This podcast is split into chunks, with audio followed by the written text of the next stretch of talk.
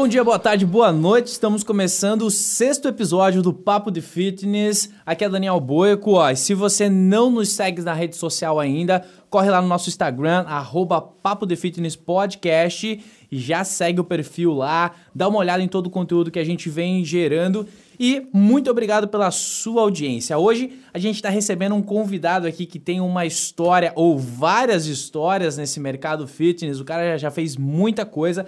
Você já sabe de quem que eu tô falando, é do Cardoso ou do Tiago Cardoso. Confesso para vocês que eu descobri esse Thiago somente hoje aqui na gravação desse, desse episódio. E a gente vai conhecer um pouco a história desse cara que já dirigiu para Lady Gaga, que eu também descobri isso nessa gravação. E tudo que ele já fez no mercado fitness e também no mercado de crossfit. Hoje, atualmente, proprietário aí da Burp Brasil. Cardoso, muito bem-vindo ao Papo de Fitness.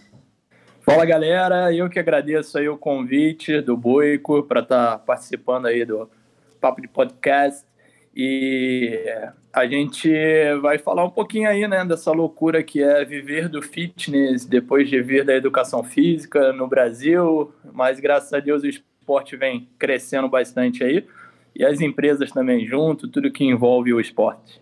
Bacana, Cardoso. Gente, a gente estava aqui num bate-papo de é, atrás dos microfones, né? E, pô, descobri muita coisa sobre o Cardoso que eu não sabia. Eu acredito que você também não sabe. Ó, Cardoso, você é formado em Educação Física, se formou em que ano, cara? Eu me formei em 2014, é, foi na Copa do Mundo. Olha só, 2014, e você já se formou em Educação Física com foco, assim, focando em trabalhar com crossfit, como é que foi esse teu início na, na modalidade? É, isso foi bem engraçado, até quando você comentou aí da, da Lady Gaga. Eu, para pagar a faculdade, né, eu era motorista e aprendi a falar inglês na marra. É, fui um autodidata ali no inglês. E nessa correria, fazendo faculdade, trabalhando para hotelaria no Rio de Janeiro, é, foi a hora que eu parei e pensei, cara, eu não quero fazer faculdade para ganhar 3,50 hora num salão de academia. Eu acho que é o trauma de todo estudante de educação física. Quando você estagia, você ganha 1,50, R$ reais e é muito extenuante, né? Então, a gente via dentro da, daquele nicho de academia que quem conseguia é, prosperar dentro, ou tinha que dar cinco aulas de jump, o cara matando, pulando 24 horas, ou viver de personal, né? E o personal, se o cara emenda uma aula atrás da outra, oito horas de aula direto, esse cara não consegue nem ir no banheiro, ele fica ali desesperado. E foi a hora que eu comecei a pesquisar, nossa, o que, que pode ser, o que, que é o futuro do fitness, o que, que é o futuro do fitness, o que, que vai ser mais rentável, né, e um retorno financeiro legal de hora aula. E aí, em próprio 2014 que eu fiz meu level 1. E antes de fazer o level 1, eu acho que eu fiz o curso, é, eu fiz o curso de weightlifting do Dragos, é, Dragos Histórica Romano, lá no Rio. Sim, grande Dragos. E fui fazer a CWB, que era de ginástico também no Rio, Felipe Venturini. E aí depois fui fazer o level 1. E foi muito engraçado que quando eu fui fazer o level 1, tinha muita gente que já dava aula de crossfit no Rio de Janeiro, mas ainda não tinha um level 1, estava ali com a gente. É, mas por quê? Era muito caro, era mil dólares na época, ainda é, né? É. é só que hoje o mil dólares está muito mais caro do que antigamente. Verdade. E, cara, 2014 aí era, era, foi realmente ali o ano que o CrossFit deu o boom aqui no Brasil, né? Sim. Realmente começou a, a crescer absurdamente o mercado e a gente começou a, a caminhar para se tornar o segundo maior mercado do mundo em relação ao CrossFit, né? Sim, sim. Em 2014 eu falo que a gente viveu a época de ouro do CrossFit, 2014, 2015. É, eu creio que muito também pelo modismo, é, então tinha Novidade, toda essa né? questão. Sim, porque você tinha Giovanna Antonelli, você tinha Bruno Gagliasso, a galera da P9, você tinha um, toda uma atmosfera um pouco, como eu posso falar, é, cineasta ali por trás dessa parte. E a galera começava a querer fazer a modalidade que o Global estava fazendo. Então, é, é praticamente o que está acontecendo agora com beach tênis, assim, Sim. vamos colocar. Sim. E, e, e, vamos lá, né? Foi o boom ali 2014, 2015, resquícios de 2016, né? Muito se falava no CrossFit. Claro que isso traz, né, a, o ponto positivo, mas também o ponto negativo. E o, na tua visão, Cardoso, o que, que você acha que aconteceu ou deixou de acontecer para que o CrossFit surfasse mais essa onda de crescimento em relação a, a, ao nicho mesmo no Brasil? Eu acredito que foi um pouco depois dos regionais, cara. A gente estava até lá, é, no regionais, e aí teve aquele no encontro. Rio. Isso, uhum. no Rio, em 2017. 17, 17. É, acho que foi 2017. 18. 17. 2018. É. Ah, foi depois, depois a gente confirma é. aí. E aí, naquela, eu vi aquela reunião, né, um encontrão do, dos afiliados e tudo mais. Eu acho que foi a primeira aparição assim oficial de um de um de toda a CrossFit Inc, né? Uhum. E o pessoal já fazia muita queixa sobre essa parte de ser afiliado, qual assistência que você tem, qual que não tem. E o problema, eu acredito por exemplo, lá no Rio eu vi muito disso. Então, eu tinha uma boxe de CrossFit lá no Rio, eu fui proprietário da Crawl CrossFit São Conrado, lá no comecinho da Crawl, éramos sócios e tudo mais. Então, eu vi o CrossFit, por exemplo, no Rio, 2014, Copa do Mundo, isso Brasil inteiro teve a inflação de aluguel. Então, os aluguéis eram caríssimos para você alugar, ter um espaço para você montar um galpãozinho ou se não uma loja mesmo. E aí, 2016, ainda veio a Olimpíada, ainda estava o aluguel lá em, em cima. 2017, os aluguéis começaram a despencar no Brasil, começaram a ter uma descida. Com isso, abriram-se novos boxes de crossfit com é, custo de mensal né, mais baixo, e essa galera foi jogando mensalidade para baixo. E aí começou uma briga no CrossFit Nacional de preço. E poucos mantiveram sobre qualidade, começaram a se preocupar com preço. E aí baixa a hora a aula de coach e coloca bastante aluno para dentro. E aí outros já abriam sem ser filiado, para não ter o custo dos 3 mil dólares anuais acho que foi começou a desandar em 2017 ali. Ah, é, ficou muita. Na verdade, assim, o, o, o que eu sinto, poxa, eu, eu tô aí nessa comunidade do CrossFit desde meados de 2013.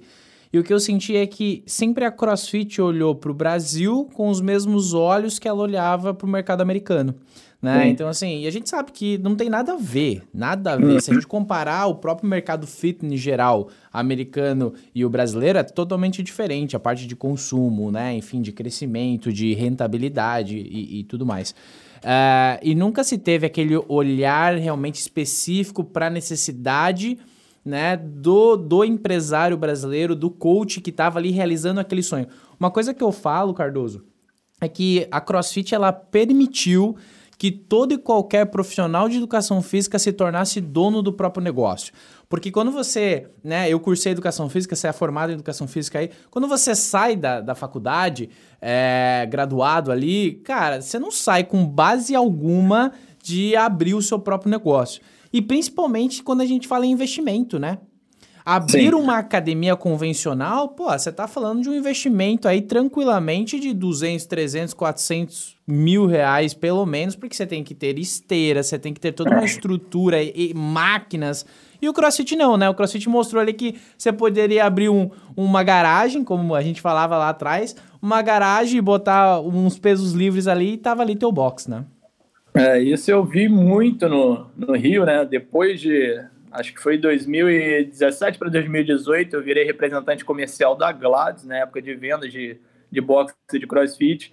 Então, o que a gente via muito no crossfit no começo era, com o valor de 10 esteiras de uma academia, você consegue montar um box. É então, isso aconteceu muito de o cara pegar dinheiro emprestado com um, se associar a mais três, e aí, como ele nunca teve experiência numa gestão de negócio, a gente viu muito boxe de crossfit quebrar. Eu cheguei a ver em Campinas, aqui, em outras regiões, boxes com 12, 16 sócios. Caraca! Era uma coisa assim, louca. E, cara, sociedade é casamento. Eu já passei por Sim. isso.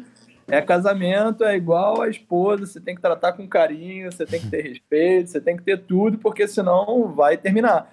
Então, teve muito disso. Teve mu no começo foram muitos boxes abrindo, a gente viu uma bolha, né? Aquela bolha crescendo rapidamente, box, box, box. E acho que muito movido a paixão, muita paixão. Depois de um tempo, acho que de 2017 para 2018, a gente viu muitos alunos se unindo e criando box. E eu sempre falei, cara, não façam isso porque a sua paixão é treinar. E quando você é dono de crossfit, você não vai conseguir exatamente. treinar. Exatamente. É, eu, eu conheço alguns que aconteceu exatamente isso. O cara falou, pô, tem eu aqui, mais o fulano, mais o Beltrano, são empresários de outros nichos. Ele falou, cara, a gente vai abrir o nosso box porque da forma que a gente está sendo, enfim, é, recebendo o serviço aqui, o atendimento, a gente quer fazer diferente.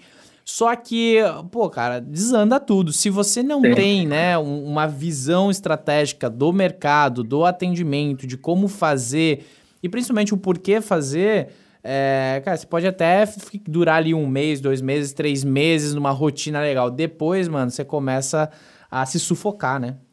Sim, sim. Eu, eu acredito que você também crê nessa parte. O coração de um box é o head coach. Total. Não tem como. E o que a gente mais via era head coach pipocando de lá para cá como se fosse um passe de futebol. Uhum. Então, você perdia o coração do boxe. Eu, pelo menos, a identidade, conhecia. né? A identidade. Eu, quando fui head coach, eu conhecia todos os meus alunos pelo nome, sabia a osteopatia de cada um, sabia a lesão, sabia aonde eu podia ir. Quando um aluno faltava, a gente estranhava, mandava uma mensagem. Isso se perdeu, se perdeu essa que a gente fala de comunidade a partir do momento que você enxerga o aluno como número, como mensalidade. Exato. E não mais como uma parte fundamental dentro daquele espaço. Então, o que, que, é melhor? Você trabalhar com 400 alunos e não conhecer seus 400 alunos ou ter um nível mais reduzido, 200 alunos, uma mensalidade um pouquinho mais alta, mas você prestar um serviço de máxima qualidade e saber de cada aluno, cada necessidade, cada osteopatia. Tem um, é, é uma balança. Mas a, aí, aí entra a entrega do serviço, né? É, o que, que você faz de diferente? Porque se a gente parar para analisar, talvez a grande maioria dos box de CrossFit, cross trainer, enfim, MMT, né? Que daí, Sim. né? É, eu, eu, eu, acredito que eles, eles, eles não olhavam para essa gestão do serviço que era entregue, da experiência do cliente, do como eu vou cuidar desse cliente. Para resumir, eles não viam aquele box como uma empresa. Sim. Né? Eles não viam, cara, não via, não, não tinha gestão, não tinha processo, não tinha nada, não tinha gestão administrativa, gestão financeira, não sabia o que era fluxo de caixa. Então, vivia-se uma. uma um, um, um, conto de fadas, né? Do eu tenho o meu box aqui, eu treino a hora que eu quero, a minha estrutura, as pessoas vêm treinar aqui, mas na verdade não, não funcionava como uma empresa, né? Era um clube. É, exatamente. Exato. E, e, e para a gente pegar de, de exemplo, assim, trazendo do, de outro nicho esportivo, é praticamente o que o Flamengo fez. O Flamengo era um clube. A partir do momento que ele começou a trabalhar como empresa, tá aí, de longe, faturando um bilhão e cem milhões ano. Mas por quê? Houve uma modificação, pensamento, gestão, tudo mais. E quando o box consegue realizar isso, a gente está vendo aí alguns boxes com 5, 6, 7 unidades a partir do momento que tem gente que fala, ah, boxe de crossfit é só despesa. Ué, mas como é que o amigo está construindo 5, 6, 7? Exatamente. É a diferença da gestão. É, exato. E, e, aí eu, eu lembro disso, né? O, o ponto que mais me chama a atenção é quando a galera falava da programação, né? Porque você vai lá pro level 1, você vai pro level 2, você fez o level 2. É e, pô, eles batem muito nessa tecla que você tem que programar, que você tem que, né, entregar um tempo ali, destinar, é, se debruçar sobre aquilo ali e fazer algo que faça sentido. Mas quantos head coaches, coaches, eu conheço que assim, ó, terminava o, o, último treino da noite, 10 horas da noite, aí que ele ia montar o treino do dia seguinte, sem olhar para resultado de aluno, sem olhar para a necessidade do aluno. Então, assim, não tinha processo, né, Cardoso? É, não tinha processo, não tinha um. Eu, eu, vi alguns boxes que eu não compreendia, que cada semana, ainda existe isso, cada semana uma pessoa programa, um coach programa. Ai, meu Deus. Então, é uma coisa assim que ainda não, não entra muito bem na minha cabeça sobre meso, micro e macro ciclos. Então, assim, não é só um atleta que você tem que pensar nessa parte. e ao mesmo tempo você tem que pensar também na aula introdutória. Exato. E todos os boxes que eu fui, fiquei à frente, né? E olha, eu dei aula em 14 boxes de crossfit entre Rio e São Paulo, e também fui proprietário de três boxes de crossfit. É, a gente sempre se preocupava com essa aula introdutória de cinco aulas experimentais, é PVC. E eu escrevi movimento. um e-book sobre isso, sabia? Eu escrevi, eu escrevi um e-book sobre aulas introdutórias que vendem. Ó, isso é fantástico, porque para mim é o fundamental. Ah, mas o aluno está entediado. Eu tive uma vez que a Boca Rosa, eu nem sabia quem era a Boca Rosa na época, foi fazer uma aula minha. E aí até uma aluna, que era amiga dela, falou assim: "Coach, coach, a Boca Rosa tá vindo aí". Eu falei: "Mas por que Boca Rosa? A boca dela é rosa, alguma coisa?". Ela não, ela é blogueira, famosíssima. Na época eu acho que ela tinha seus um milhão de seguidores, não era o que é hoje mas já era monstruoso. E eu não sabia, porque eu não acompanho maquiagem nem nada. E aí era dentro da periodização, a cada seis meses eu fazia uma aula de 30 minutos só de técnica de ring muscle up. E ela caiu justamente naquele dia e ela não queria fazer aula introdutória. E ela ficava olhando as pessoas subindo no ring. Ah, eu quero fazer aquilo. Ah, eu quero fazer aquilo. Eu falei, não, você vai ficar ali com o estagiário fazendo a aula introdutória e ela, não, porque eu quero fazer foto, eu quero fazer não sei o que lá.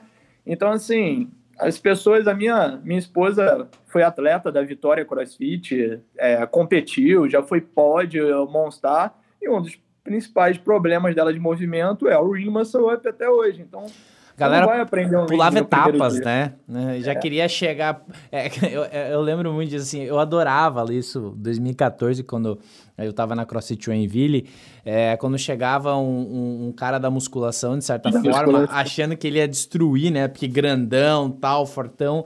E aí a gente, cara, você passava lá uma fran pro cara fazer, o cara morria, né? E, Sim. Mas é, é, é, eu, eu concordo e quando a gente abriu a Iron Maker, aqui em Joinville também, a Iron Maker CrossFit, é, a gente foi meio que caracterizado como o box para iniciante.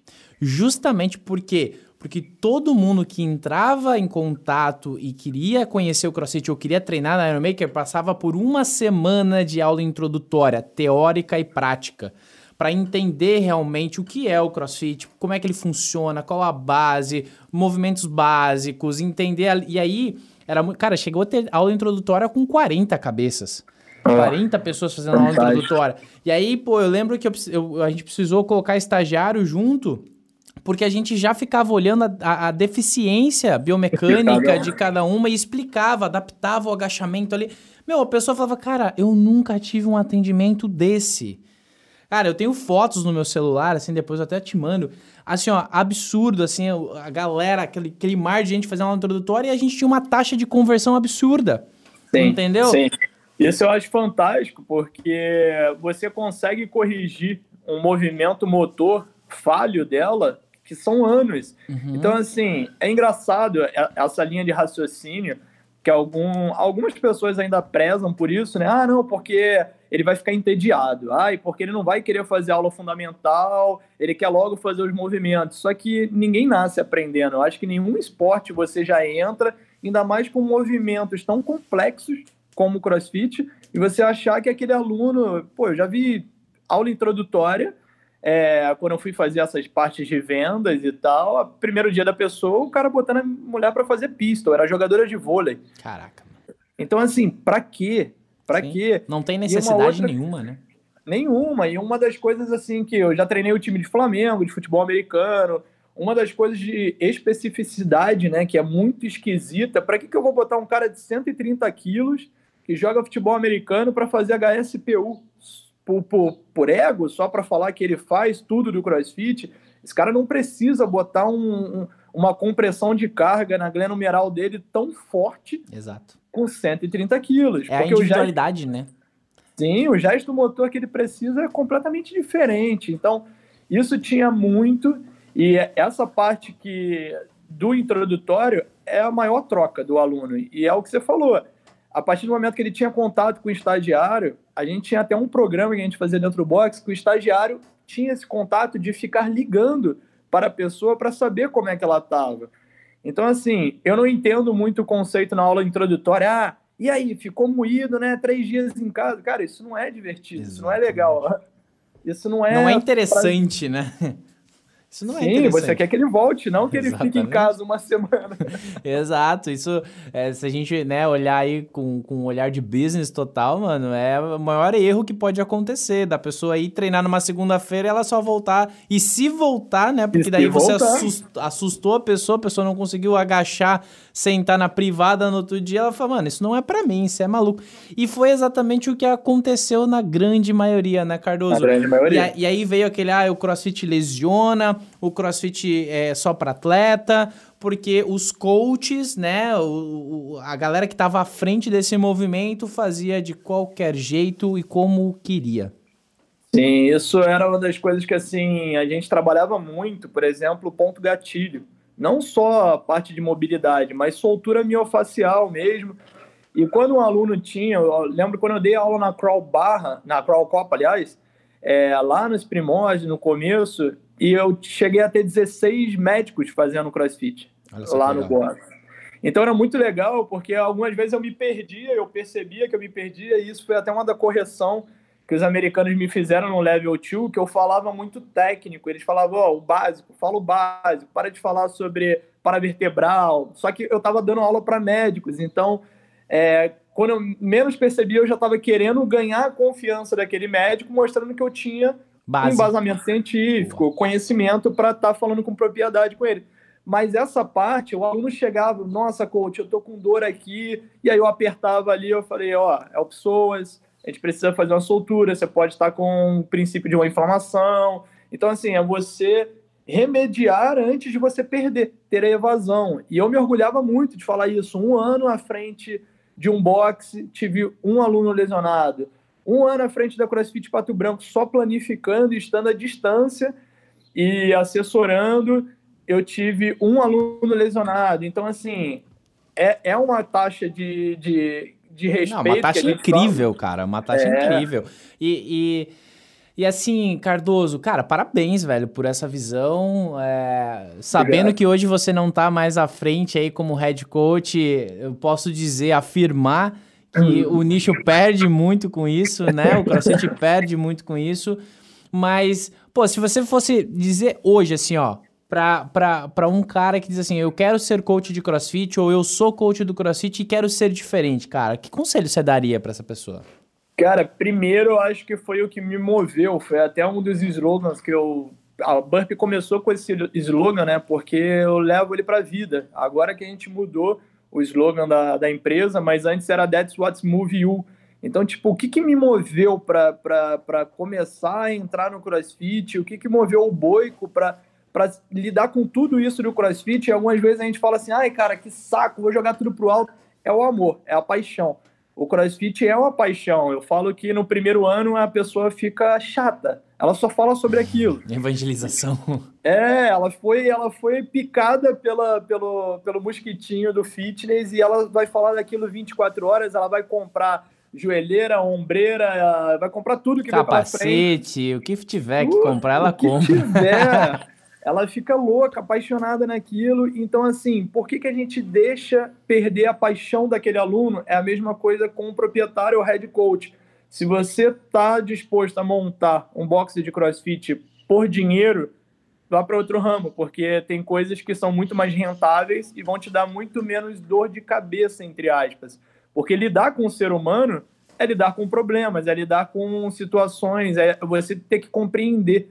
E isso na educação física a gente fala muito, porque ah, mas um personal ele é psicólogo, porque eu vejo muita gente desabafando com o personal isso está errado, não está, você não sabe qual momento que a pessoa está passando. Então tem aí a campanha do amarelo sobre suicídio. Eu já tive suicídio na família de um ah. familiar. É uma coisa muito séria e algumas vezes ela paga aquele momento, ela não está preocupada só com fitness. Ela quer um momento de abrir a cabeça e o CrossFit tinha muito isso no passado. Então, os boxes que brigavam com aqueles alunos que saíam da aula e ficavam ali conversando, ó, oh, vai embora, vai para casa. Cara, só o CrossFit consegue ter isso. Na academia a gente não tem não isso. Tem. Que realmente são família, é uma, é uma, é uma coisa bem diferente. Então, para montar um box de CrossFit, primeiro é ter paixão E segundo, estude. Estude muito. E lembre-se, você é responsável por vidas, tanto por mudar as vidas, quanto para você manter a qualidade de vida das pessoas. Eu tive um aluno, é, eu sempre gosto de lembrar dele, taxista, 130 quilos, e em três meses ele emagreceu 42 quilos. E aí esse cara chegou na minha aula, e eu até me emociono lembrando porque ele chegou na minha aula e aí ele veio me dar um abraço. Ele, coach, posso te dar um abraço? Aí eu, pode, cara, o que, que aconteceu? E ele veio todo emocionado e falou no meu ouvido: consegui ter uma noite com a minha esposa. Cara, animal isso, né? E eu falei, cara, eu comecei a chorar. Eu falei, cara, eu tô chorando por causa da sua ereção. Olha o que eu tô falando no podcast. Não tem problema. Vamos... Eu falei, cara, eu tô chorando porque, mano, é, eu não mudei só a sua fisionomia, eu não mudei. Ele falou: não, você mudou a minha qualidade de vida, cara. Hoje eu não entro mais no carro me apoiando, segurando no teto e segurando na porta. Minha porta já estava empenando com o meu peso.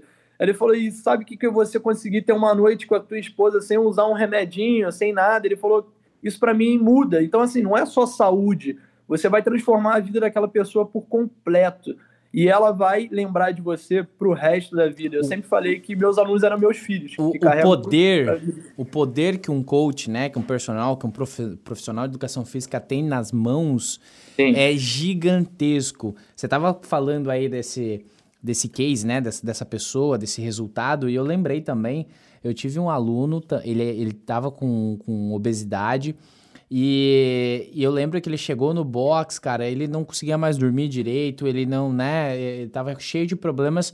E ele olhou, eu perguntei assim, cara, o que que você mais deseja? Ele falou, cara, eu preciso emagrecer para poder voltar a usufruir do meu maior prazer. Eu falei, qual é? Andar nos meus carros esportivos. Ele era muita grana, assim. E ele não conseguia mais entrar numa Z4, numa Porsche, entendeu? Porque ele tava muito pesado.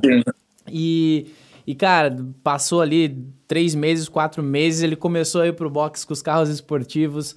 E é óbvio que, pô, isso nos deixa muito feliz, né? Porque, assim, o trabalho, todo o esforço que você tá fazendo, o, o tempo que você passa estudando para compreender aquela doença ou aquele problema que o aluno tem, é, quando você tem um resultado desse, assim, vale cada minuto, cada centavo, né, Cardoso?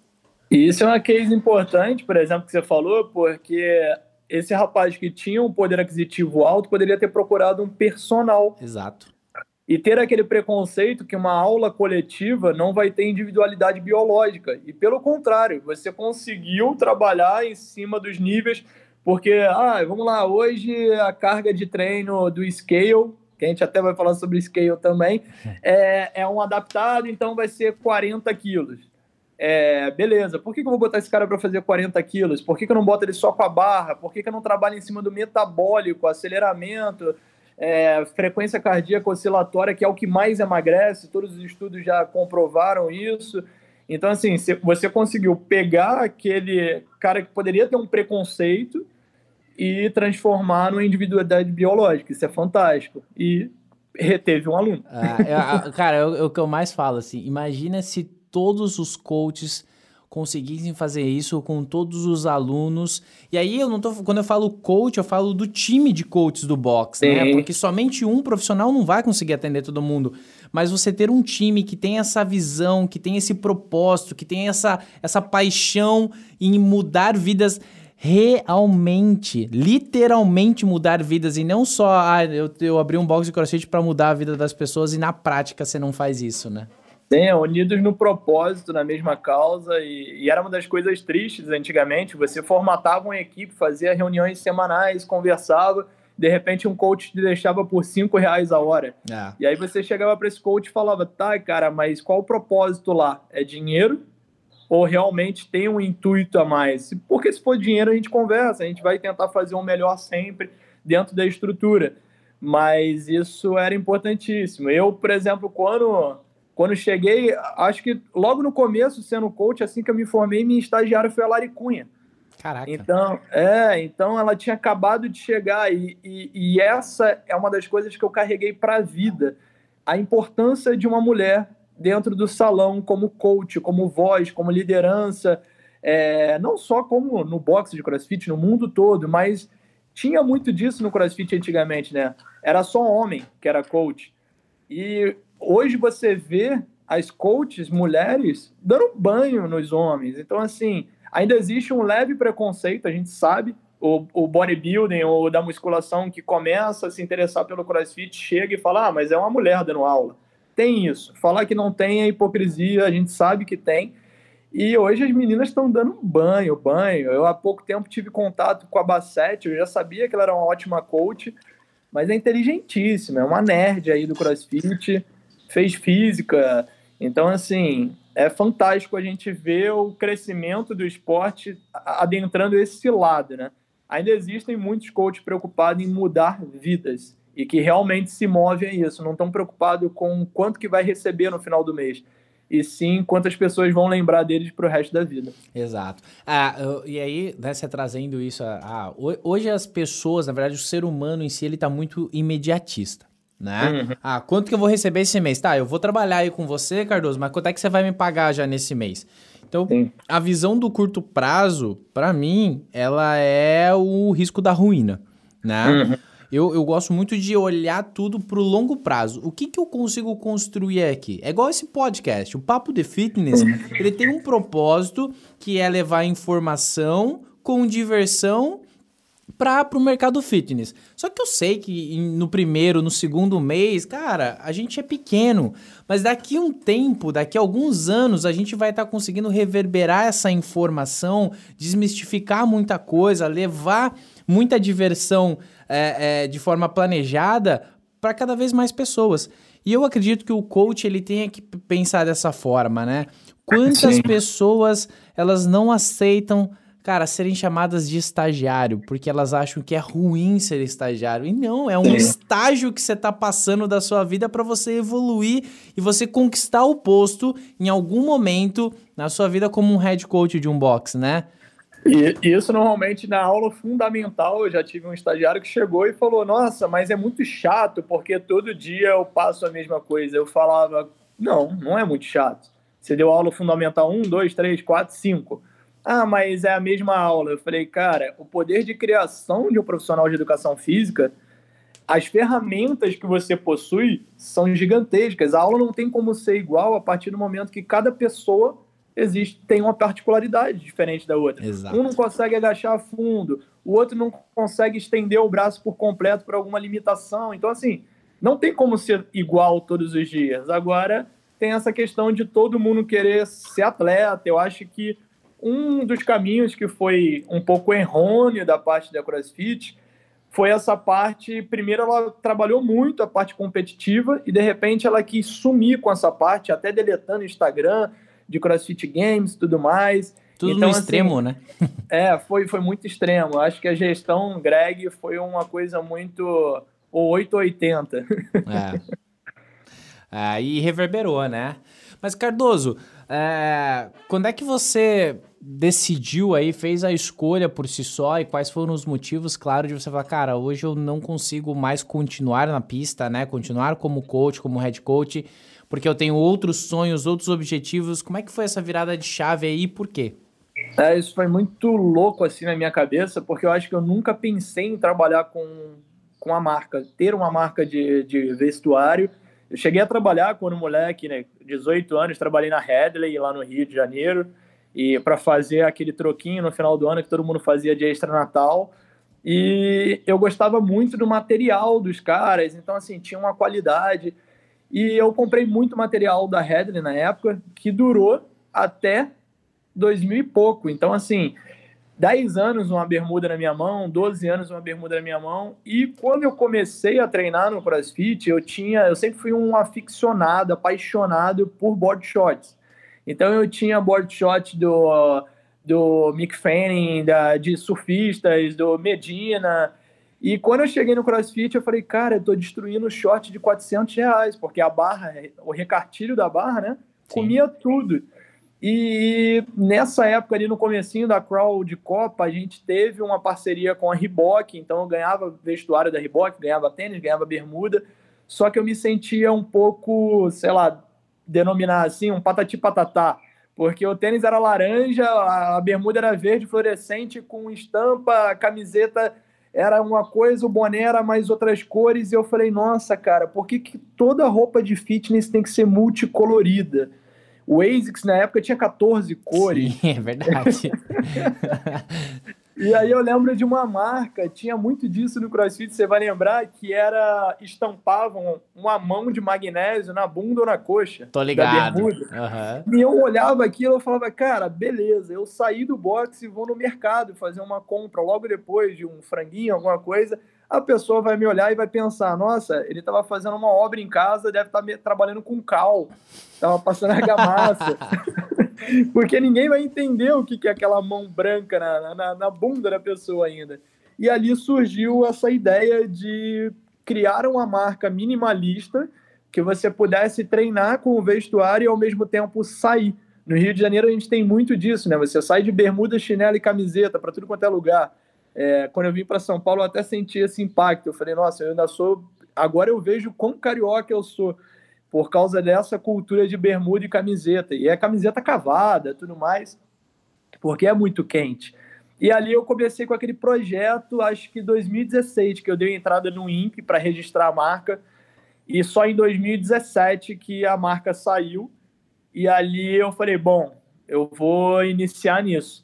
Isso é até uma das coisas engraçadas, porque quando eu fui fazer aquela pesquisa em 2017, só existiam duas marcas registradas oficialmente no INPE, e é uma das coisas que eu acho que muitos empresários bobeiam de não registrar Total. a sua marca no INPE. E eu tive essa preocupação de registrar e só quando saísse o registro começar a fazer as ativações. E essas ativações começaram com aquele sonho de body shorts. Então, quando foi a seletiva TCB de 2017 no Rio de Janeiro, tendo muitos amigos, 26 atletas com bermuda da Burp, que eu saí dando para essa galera. Massa. Então ninguém, ninguém entendia nada, Thales já me olhando meio bolado. Dá do jeito do Thales, né? É o Thales. É, pô. tipo, cara, que bermudas são essas? E todo mundo entrando com tudo escrito Burp Brasil pequenininho, pá, não era aquela coisa chamativa. E ali a galera falou, bom, é, Cardoso está vindo com, com um negócio legal também, porque todos os shorts antigamente eram elásticos, PMG e GG. E a Reebok só trazia para o Brasil é, pouquíssima coisa. Então, eu acho que a Reebok focou muito na parte de tênis e o vestuário foi uma coisa meio que. Só vamos produzir pro games aqui, tá tudo certo. É, era, era meio que trocar o pneu com o carro andando. Você percebia que era assim, ah, joga uma estampa assim, joga alguma coisa assim, e não tinha um, uma coisa. Tinha uma bermuda deles que eles até colaram uma lixa, como se fosse uma espécie de lixa na frente. Eles começaram a entender um pouquinho mais, só que não tinha preço.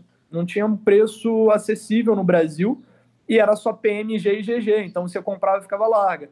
E eu sempre gostei de board shorts numérico. Então, quando a gente lançou a Burp, ela ficou conhecida como a marca de bermudas que era do 38 ao 5, né, era do 38 ao 46. E por acaso quem me fez crescer até os 50 foi o Broco. E Olha foi só. até é, grande Broco. Broco. Broco, você grande não tá aqui Broco. hoje, mas poxa, tô, tô sentindo sua falta. É, o Broco é fantástico. Eu conheci o Broco dentro do box dele num, num dia de vendas da Burp. E a gente, na verdade, foi no Odd Jam que eu levei a surpresa para ele que foi a bermuda, né? Que ele pediu 50. E ele me falava assim, Cardoso, é, ninguém olha para os gordinhos. As pessoas não olham para. E assim, a grande maioria dos gordinhos não conseguem bermudas numéricas, é sempre elástico. Então, se você realizar essa parte, eu acho que você vai ter um retorno legal. Eu não falei nada com o Broico, cheguei no, no, no Ojen, peguei aquela bermuda 50, Broco, é para você. E aí a gente começou a trabalhar em cima daquela numeração para justamente ele, você conseguir treinar e um board short numérico, você está bem vestido para ir para qualquer lugar. E assim foi. Então a Burp começou, foram seis meses de uma marca de shorts. E é muito engraçado, a gente só tem três anos de vida, três anos e um mês agora, vai fazer daqui a pouco. Então, praticamente seis meses da marca, eu não lancei uma camiseta, foi só bermuda. Pô, e short... legal, cara. E parabéns é. por, esse, por essa. É, é o que eu digo, né? A importância de você ouvir as pessoas e a necessidade, né? Porque muitas marcas, muitas empresas e muitos box, que nem a gente estava falando anteriormente, não, não ouvem qual é a, o que, que as pessoas estão buscando, o que, que as pessoas querem, o que, que elas querem, aonde que ela... Porque assim, o dinheiro tá aí, né? O dinheiro tá aí. A gente precisa mostrar para as pessoas o que elas querem comprar, né? Então, pô, cara, essa tua iniciativa aí com o Broco, sensacional, cara. Parabéns, pô. Sim, obrigado, mas devido ao Broco, cara. Isso aí é, é, um cara assim iluminado, eu tenho um carinho gigante por ele, pisciano também, emotivo.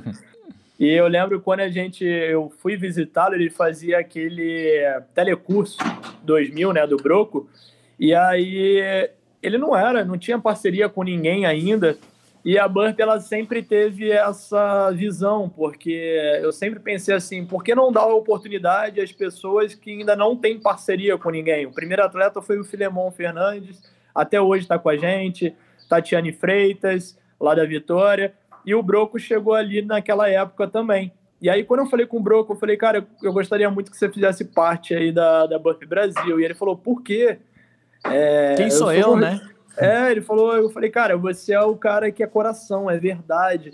E naquela época eu já tinha muito disso. Eu pensava, bom, o que, que eu vou querer para representar a minha marca? Eu quero números, seguidores, ou eu quero realmente pessoas reais, Exato. pessoas que tocam? Porque hoje a gente vê muito disso, né?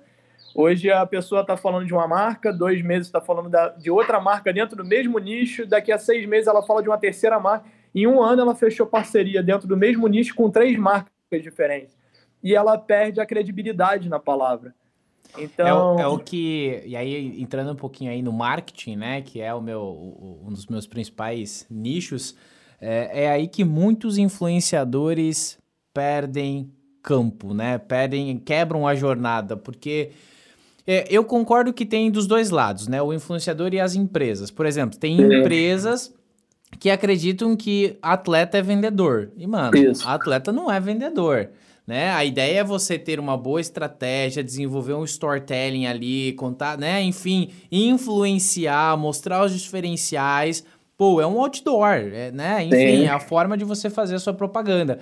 Mas você julgar o sucesso, você medir o sucesso daquele influenciador pô, só pelo, pelo quanto ele tá vendendo, pô, contrata um vendedor então para sair pra rua.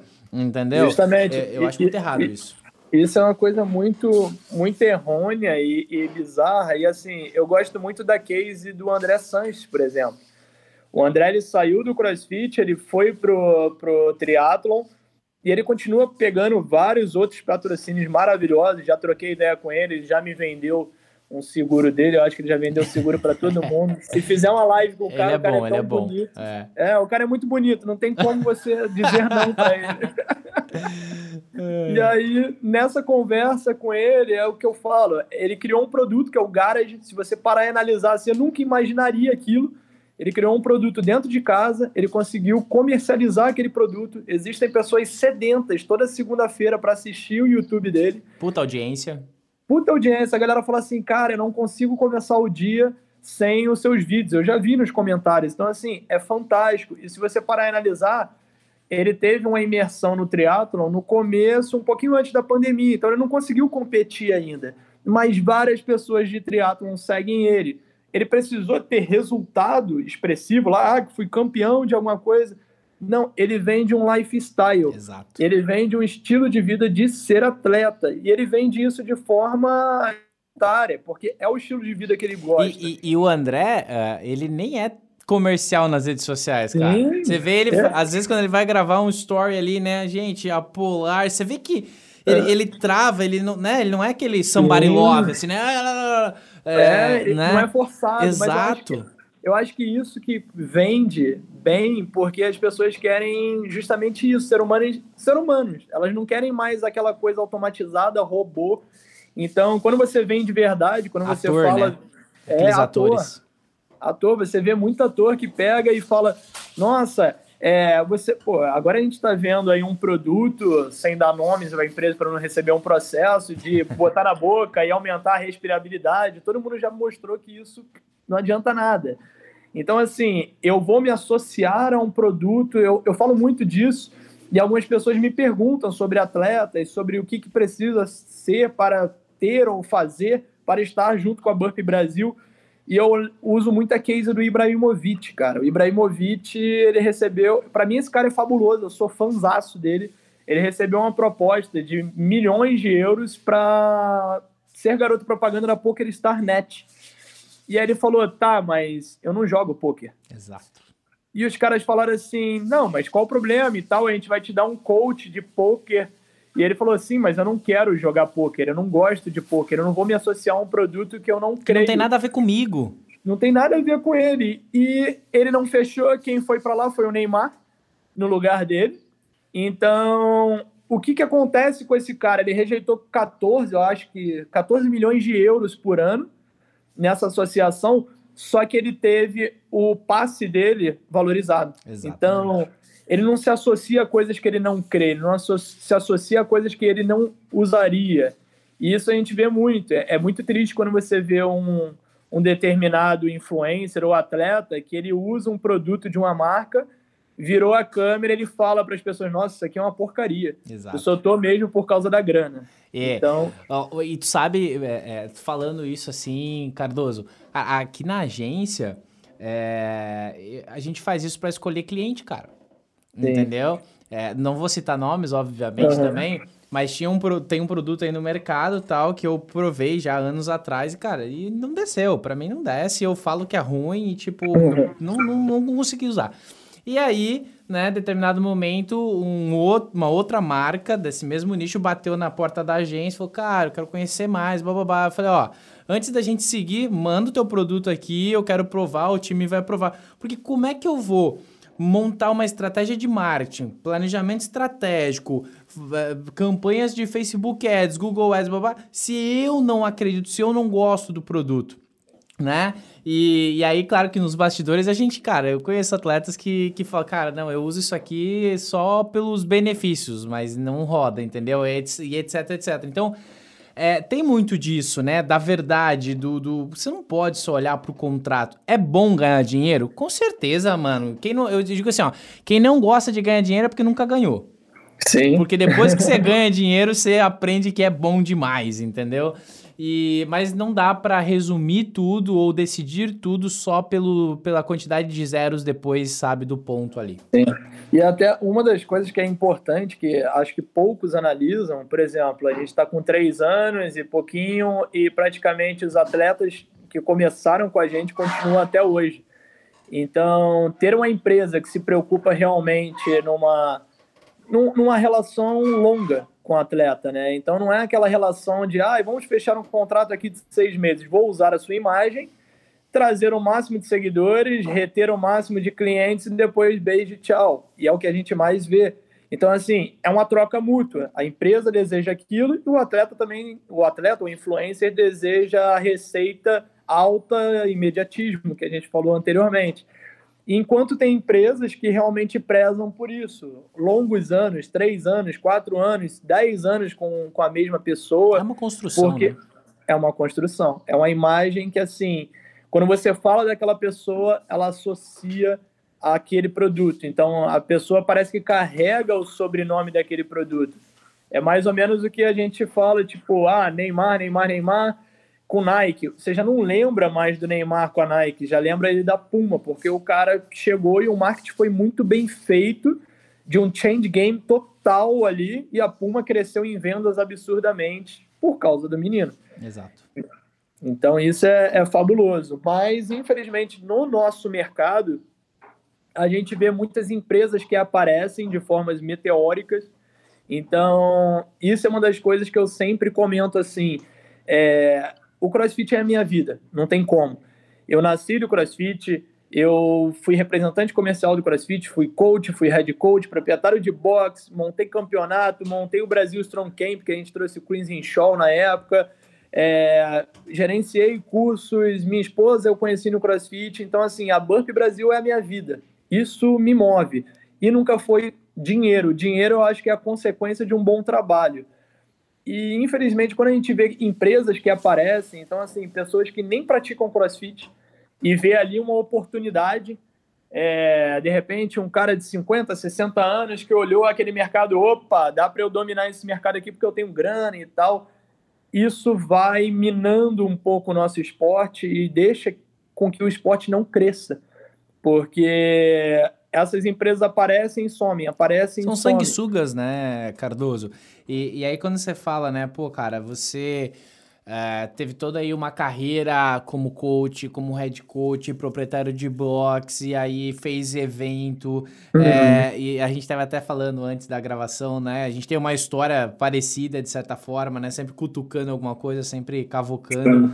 E, pô, trabalhou lá com empresa de equipamento. Quer dizer, você percorreu toda uma trajetória que, resumindo, finalizou, não, não que finalizou assim, mas foi necessária para que a Burp surgisse, né? Sim. A somatória de experiências, a somatória do que você aprendeu e desenvolveu ao longo de todos esses anos, surgiu a Burp Brasil ali com N soluções que você está desenvolvendo hoje, né? Isso é muito engraçado, porque a gente ainda tem algumas coisas, por exemplo, ah, por que, que vocês não fazem isso? Ou por que, que vocês não lançam aquilo? Porque isso vende muito, dá muito dinheiro só que não é identidade nossa. E a gente ainda bate muito nessa tecla. É, eu não estou preocupado em fazer um determinado produto porque ele vai vender muito. Ele tem uma identidade, ele tem uma conexão com a Burp. Se ele não tiver, não faz sentido. Eu não vou fazer nada por dinheiro, porque se fosse por dinheiro, a gente estava em outro ramo. Então, estaria sei lá, engenharia civil, qualquer outro lado. Exato. É, não trabalhando com fitness, que a gente sabe que, infelizmente, 5% da população brasileira é fisicamente ativa. Então, a gente trabalha com nicho, e aí eu falo, o crossfit é um nicho nichado. Ele é menor ainda. Uhum. Já, já, já, foi, já foi um pouco maior, né? Em relação à reverberação aí, e a gente vem trabalhando para ver se ele, se ele retorna, né? É, e... nesse, nesse papo é legal, Boico, você ah. nessa área de publicidade, você acha, acredita, eu, eu penso um pouco, já pensei sobre isso, você acredita que caso a CrossFit Inc. pagasse para influencers realmente fazer os treinos, ou seja, por que, que não volta um ator da Globo a praticar CrossFit? Por que, que não volta? E ela pegar essa verba e começar a trabalhar esse marketing de justamente massa. A gente não vê isso. E eu fiquei pensando isso outro dia. Eu falei, cara, qual foi a época de ouro do CrossFit? Era Giovanni Elbach, Giovanna Antonelli, é, Lucas Luco e tudo mais. Essas pessoas não é que elas conseguiam influenciar, elas conseguiam é, prospectar o nome, a palavra do senhor CrossFit. Ah, eu, vou, eu vou te. Eu concordo com você. É, é, uma vez até eu, eu vi o, o, o Dave Castro falou isso, e eu, eu tive a oportunidade de conversar várias vezes com o Dave Castro por e-mail e tal. Sobre, sobre o Brasil mesmo, sobre a minha visão, como tanto como proprietário de box como publicitário.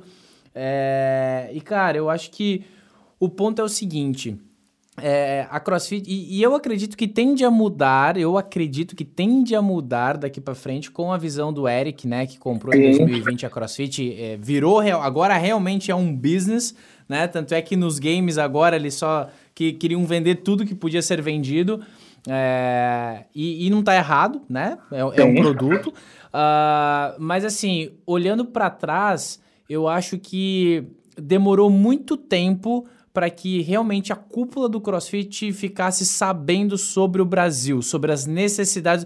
E eu vou te falar mais, cara. Ouvindo de bastidores, eu acho que até hoje eles não sabem a real do que acontece aqui. É. Né? É. É, é, é passa por um pente muito fino ali é, o que vai chegar para eles. Né? E aí pessoas que tentaram levar de, de certa forma por outros canais, por outros caminhos, acabaram sendo penalizadas por isso. Né? Eu não sei o quanto você está ciente de toda essa história, sim, mas sim. Né, existe muito burburinho no, no, no no, no, no, backstage de, tudo, de toda essa história da CrossFit no Brasil.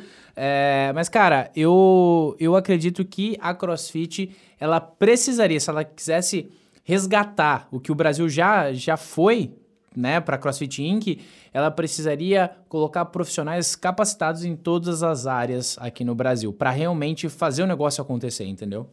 É, o Brasil é muito grande, a gente está falando do segundo país com maior número de filiados no mundo, e mesmo com aquele escândalo que teve do Greg e todo uhum. mundo saindo de filiação, o que eu estou achando bonito é que eu estou vendo a galera voltando a se filiar agora, então ela acreditando no produto novamente, dando chance novamente, mesmo com o dólar a seis reais. Uhum. Então, assim, eles têm que ser olhados com mais carinho. Essa pessoa, ela está é, voltando para dentro de um produto que ela chegou a desacreditar durante um tempo. Então, o que, que a gente vai fazer de mudanças? Eu, eu como empresário, viria assim: o que, que eu posso fazer para que essa pessoa enxergue que mudou, que a gente vai tratar com, de outra forma? E isso é uma coisa muito engraçada, porque a gente estava até comentando uma vez, é, é um iceberg, né? É, o nome CrossFit é uma marca. Falar CrossFit, que nem a gente está falando, antigamente já foi até uma coisa que dava medo. Uhum. E eu falava assim, cara, é o céu e o inferno. É mais ou menos assim. É, nossa, se você usar o nome CrossFit de forma ilegal, você vai ser processado. É que nem aquele, se você não for uma boa pessoa, você vai para o inferno. Aí se pergunta, nossa, mas existe o inferno? Será que não existe? Aí a pessoa arrisca para saber. E foi o que aconteceu com a CrossFit no Brasil. Elas começaram a arriscar usar o nome sem pagar afiliação e elas viram que não tinha Nada. punição alguma. Chegava Nada acontecia. um e-mailzinho de vez em quando, quando alguém denunciava depois de seis meses e a, a- o processo propriamente dito, né? A punição propriamente dito nunca Sim. aconteceu. né? Eu, pelo menos, não conheço nenhum histórico de alguém que foi processado por usar a marca indevidamente. É, eu conheço um extrajudicial de e-mail só e no máximo não passou muito disso. E todo ano tinha essa promessa de um escritório de advocacia que ia estar frente à gestão. E nesse iceberg de problema, eu acho que a base é o vestuário. É isso que é engraçado. Porque, assim, a partir do momento que você escreve crossfit numa camiseta, cara, isso é pirataria, é crime. É a mesma Sim. coisa que eu escrever Flamengo aqui. Uhum. E eu não posso vender uma camiseta do Flamengo. As pessoas sabem disso e elas continuam fazendo. E qual era a forma mais fácil de você atingir massa? Autuar essas pessoas. Então, a partir do momento que a CrossFit Brasil é, autuasse, chegasse numa marca e falava, cara, a gente vai entrar com um processo contra você. Você deu um exemplo para a grande massa. Porque se ela começa no vestuário, eu já fui na, na Renner e vi escrito CrossFit, cara. Na Renner, bem grande assim. Caraca, mano. Olha, e aí vamos dizer assim, ah, vamos falar aí de processo. Pô, que bom, cara. Olha quanta receita vocês iam tirar dentro de um processo contra a Renner. A Renner é, é gigantesca. Então, Sim. assim, é uma forma errada. Só que, de repente, a Renner nunca soube disso, porque ela nunca viu um exemplo de processo. Ela nunca teve uma punição, então ela não enxergava. O vestuário, ele é um outdoor ambulante. A gente via marcas que antigamente jogavam o nome Guess, gigantesca, é, Abercrombie, pá, coisas que eu tenho é, pavor. E eu sempre nunca entendi isso. Nike, Puma, Adidas, é sempre os logos gigantescos. Uhum. E a gente veio com BB pequenininho nas coisas, um Banco Brasil pequenininho, sendo minimalista. Então, assim, é um outdoor. Se você sai na rua escrito crossfit, crossfit, crossfit e não existe uma punição, eu mesmo já denunciei, cara, umas 12 marcas de uma vez, fiz uma lista. E infelizmente não teve. Eu me preocupo muito com isso dentro da Burp Brasil. A gente escreve é, o esporte do fitness, a gente escreve outras coisas para não escrever crossfit. No máximo, você vai ver lá uma hashtag de crossfit quando é um repost de alguém. E aí eu não tenho propriedade sobre aquelas palavras. Isso é, é até muito interessante no Instagram, né? A gente se preocupa quando que reposta, repostar idêntico o que a pessoa escreveu, porque é a identidade dela, são as palavras dela. Eu não posso modificar as palavras dela. Então a gente sempre Existe bota uma lá. propriedade intelectual ali, hashtag- né? É uma propriedade intelectual. E, e, cara, é, é eu, eu, eu, de certa forma, como é, empresário no nicho do CrossFit, eu me, me desanimei muito, assim, com, com o caminho que a marca, né, que a CrossFit Inc. escolheu trilhar dentro do Brasil, né? Eu acho que a, a cobrança poderia ser diferente em relação ao custo da afiliação, poderia ser, né? Eu, eu, eu, eu, me desliguei total, assim. Hoje eu não sei exatamente como é que estão. Eu- alguns me falaram que hoje você já consegue fazer um parcelamento e não sei o quê. sim. Mas assim, poxa, você tá no Brasil, segundo maior, segundo maior mercado. Cara, é igual assim, Nike. A Nike, ela tem um escritório da Nike Brasil, né? Sim. Enfim, então assim, poxa, cria um escritório, coloca pessoas capacitadas, não adianta só colocar pessoas, coloca, Uhum. coloquem pessoas capacitadas que vão se comunicar, que vão entender do que precisa ser feito e como ser feito. Monta um dossiê bonitão e senta lá na, na mesa com o Eric lá e fala: Ó, o Brasil tá assim por causa disso, por causa disso. Eu tenho certeza absoluta, cara, eu não conheço o Eric, nunca conversei com ele, mas assim, eu tenho certeza absoluta, pelo que eu leio sobre ele, com a visão que ele tem de business, é, que o cara iria entender e tentar compreender e encontrar a melhor solução para que a empresa que hoje é dele cresça cada vez mais. Sim. Pare parece uma coisa simples, mas assim. E é, né, um... Cardoso? É, é simples, cara. É, é complexo, mas, por exemplo, se você abre um banco, uma conta aqui, se a CrossFit abre uma conta de banco aqui, quando você parcela isso, o pagamento é no cartão. Uhum. Eu lembro na minha época, só de IOF ia quase mil reais, agora passa de mil reais. Sim. Então, assim, quem tem que pagar isso é o brasileiro, sendo que ele é um prospectador daquela marca. Então, assim, durante muito tempo, é, eu falo que a gente foi testemunha de Jeová de CrossFit. Que batia na porta e falava: já falei de CrossFit para você hoje, já falei de CrossFit para você hoje. Então, assim, a gente prospectou essa marca pela paixão. E a gente tem essa paixão até hoje, cara. Eu não conheço uma pessoa que é praticante de crossfit, quando a pessoa pergunta assim: ah, mas o que, que é crossfit? Cara, ele perde meia hora para explicar aquilo. E ele fica falando e falando e falando e falando com amor. Então eu acho que foi um modelo de, de negócio onde que envolveu, dependeu muito mais do afiliado do que da, da, da, da Inc. Porque o afiliado ele era o, o prospector de, de tudo isso.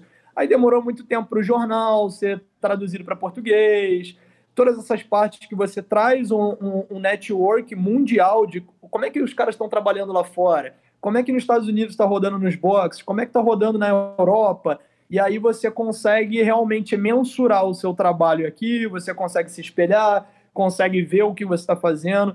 Então, acho que faltou muitas ferramentas durante muito tempo, e por a gente ter a faculdade de educação física, muitos profissionais acham já assim, cara, eu tenho um embasamento científico muito maior do que de repente um americano nessa área. Por que, que eu não pego esse esse modelo de negócio e dou a minha cara, a minha roupagem? E foi o que a gente viu.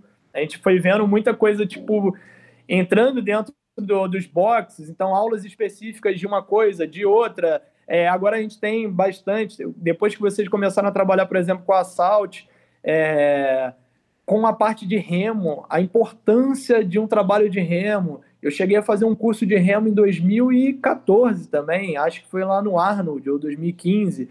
Então, assim, que a galera não sabia remar, essa era a verdade. Exato. Então, você chegava no box, você ficava assustado com o pessoal remando de forma errônea. Ah, mas aqui é explosão, tem que fazer o máximo de calorias. Sim, mas e gastar o menos de energia? Não importa. Então, assim, o brasileiro, ele tem, eu acredito que ele tem um, um, uma caixa de ferramentas que ela é monstruosa e a gente tem uma coisa muito forte nisso. A gente carrega muita propriedade para os alunos. Isso, claro, profissionais que estudam, se aprofundam e tudo mais. E isso é diferente do mundo todo.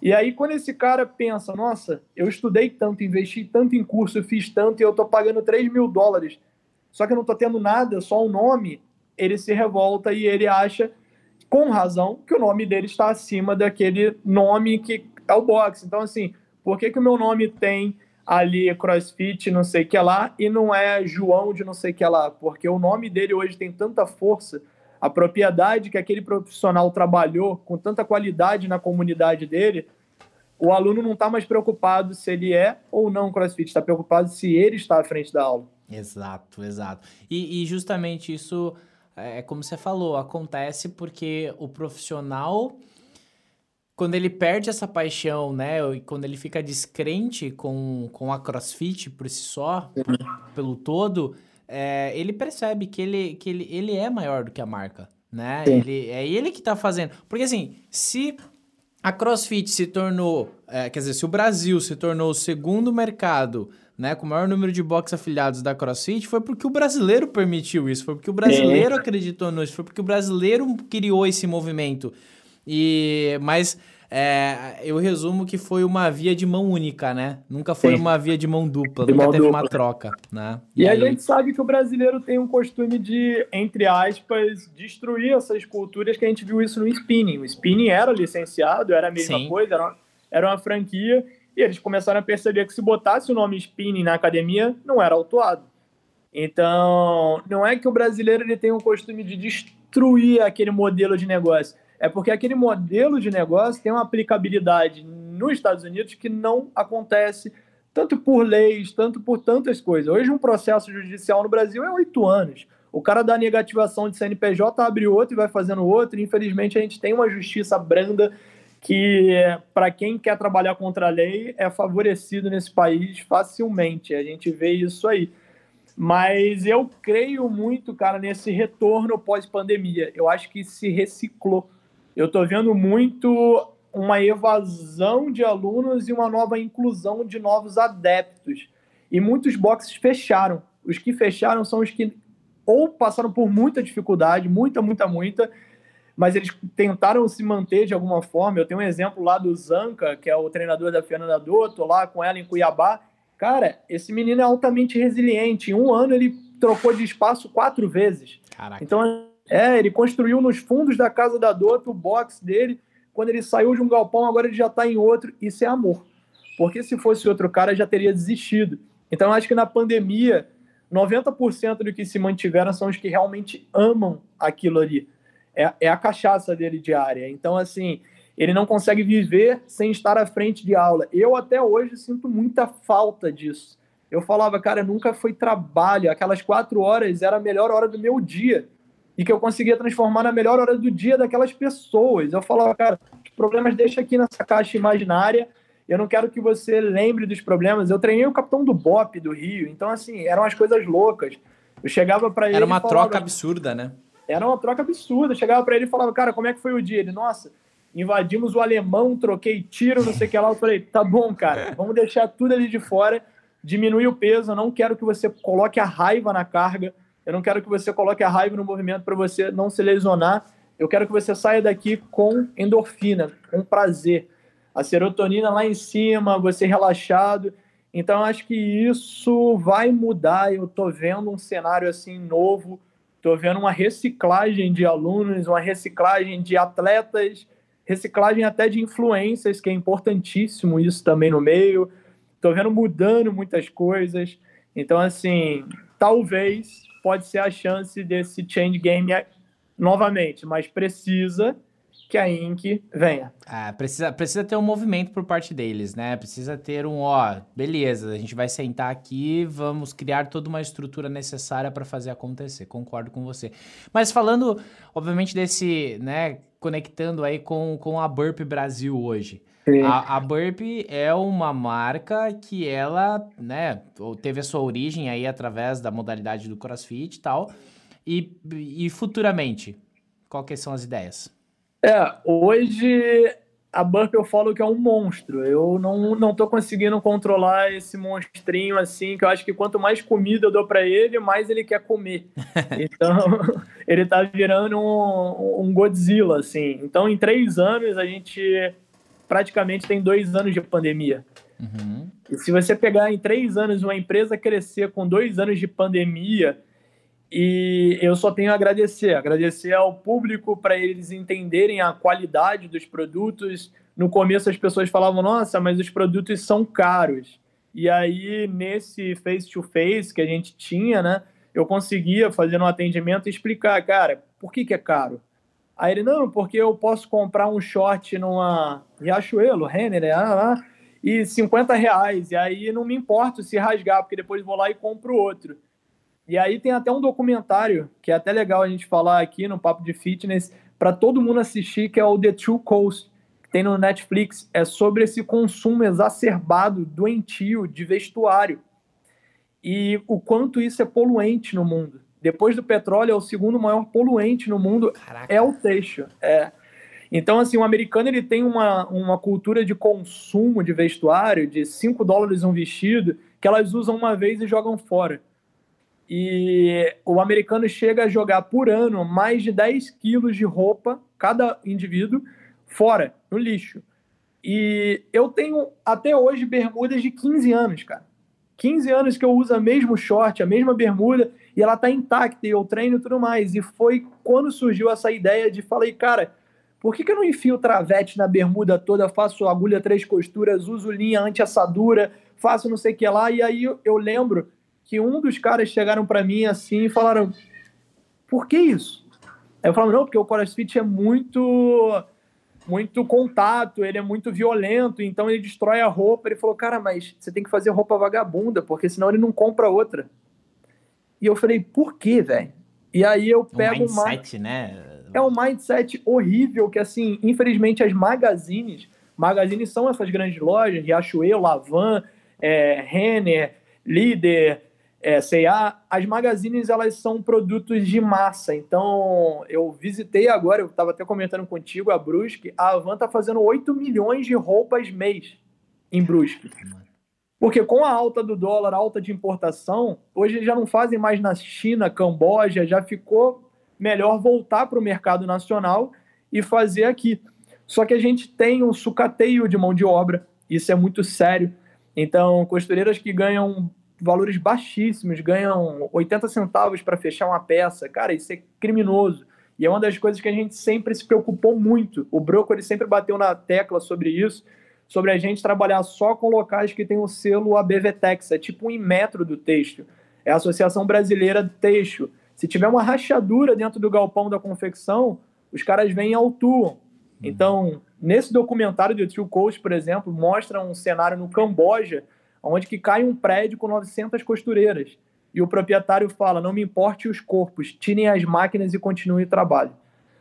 Então, assim. Caraca, véio, que pesado, hein? É pesado, é doentio, e ao mesmo tempo a gente não tem noção da necessidade do cultivo do cotton, do algodão. Então, cada vez mais eles usam agrotóxicos no Vietnã para esse consumo. E a cada 10 crianças no Vietnã, nessas áreas de plantio de algodão que que vem a nascimento, pelo menos quatro nascem com deformação, é, tanto de deformação óssea quanto retardo mental, devido ao, ao uso exacerbado de agrotóxicos para acelerar o crescimento do algodão, para acompanhar o que a gente chama de fast fashion. Hoje a Zara ela lança uma coleção por semana.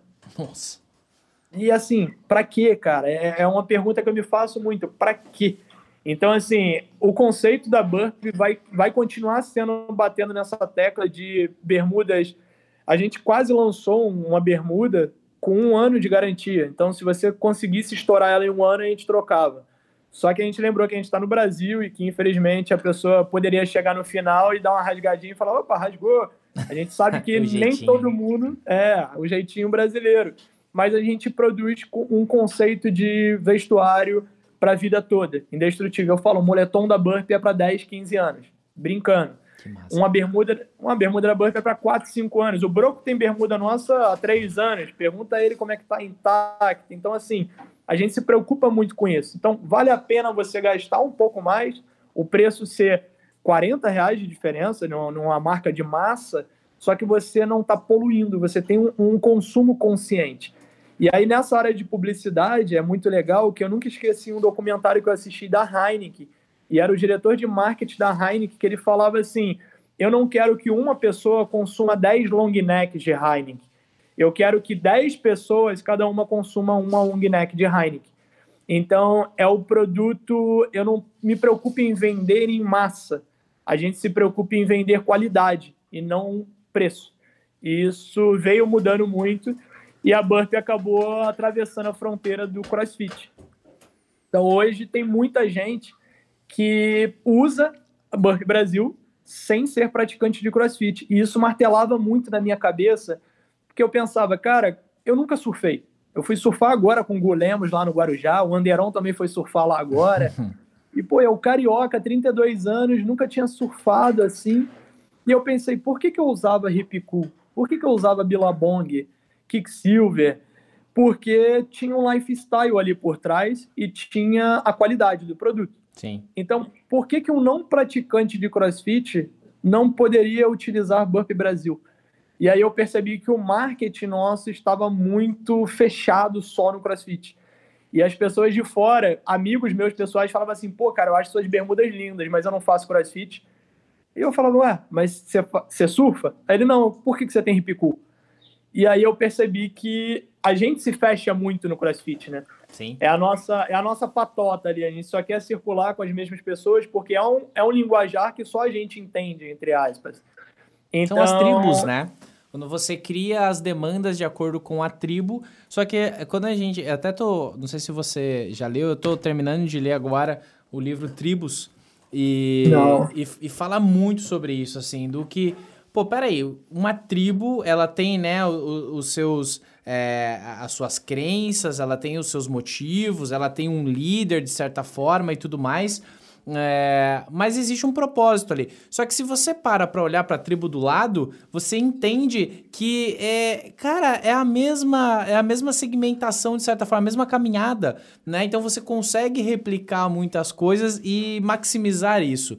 E aí, você tava falando da hip cool ali. Cara, eu fui um cara que usei muito tempo Hurley.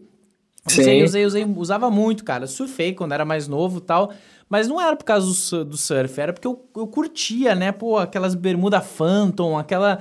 Pô, muito legal. E só que aí falando de qualidade, cara, eu senti que a Hurley perdeu qualidade quando a Nike comprou ela. Muito, muito, muito. Eu era um fã, assim, aficionado deles. E é o problema que a gente fala da, da massa. Então, quando você trabalha numa indústria, e isso me perguntam muito, que nem você perguntou aonde que a Burp vai chegar.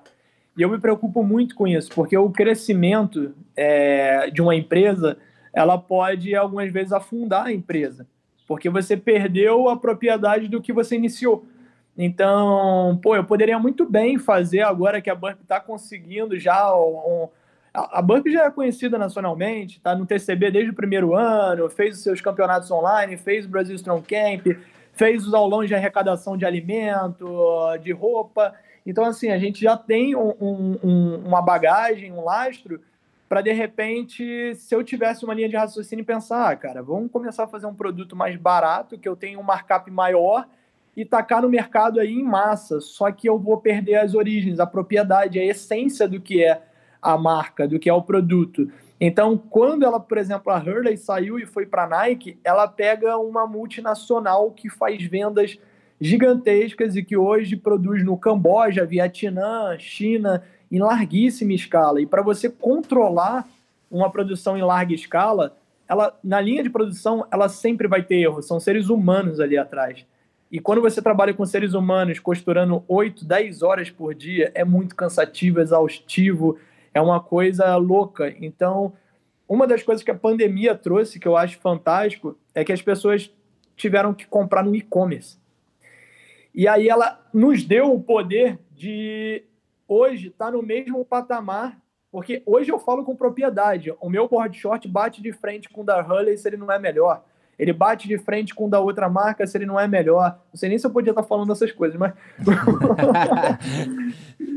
Então, assim, hoje eu tenho noção do meu produto e da qualidade do produto. Só que quando veio a pandemia, essa pessoa não podia mais ir na loja comprar, ela tinha que comprar no e-commerce. E por que, que ela ia comprar naquela multinacional e não dava oportunidade para o produto nacional?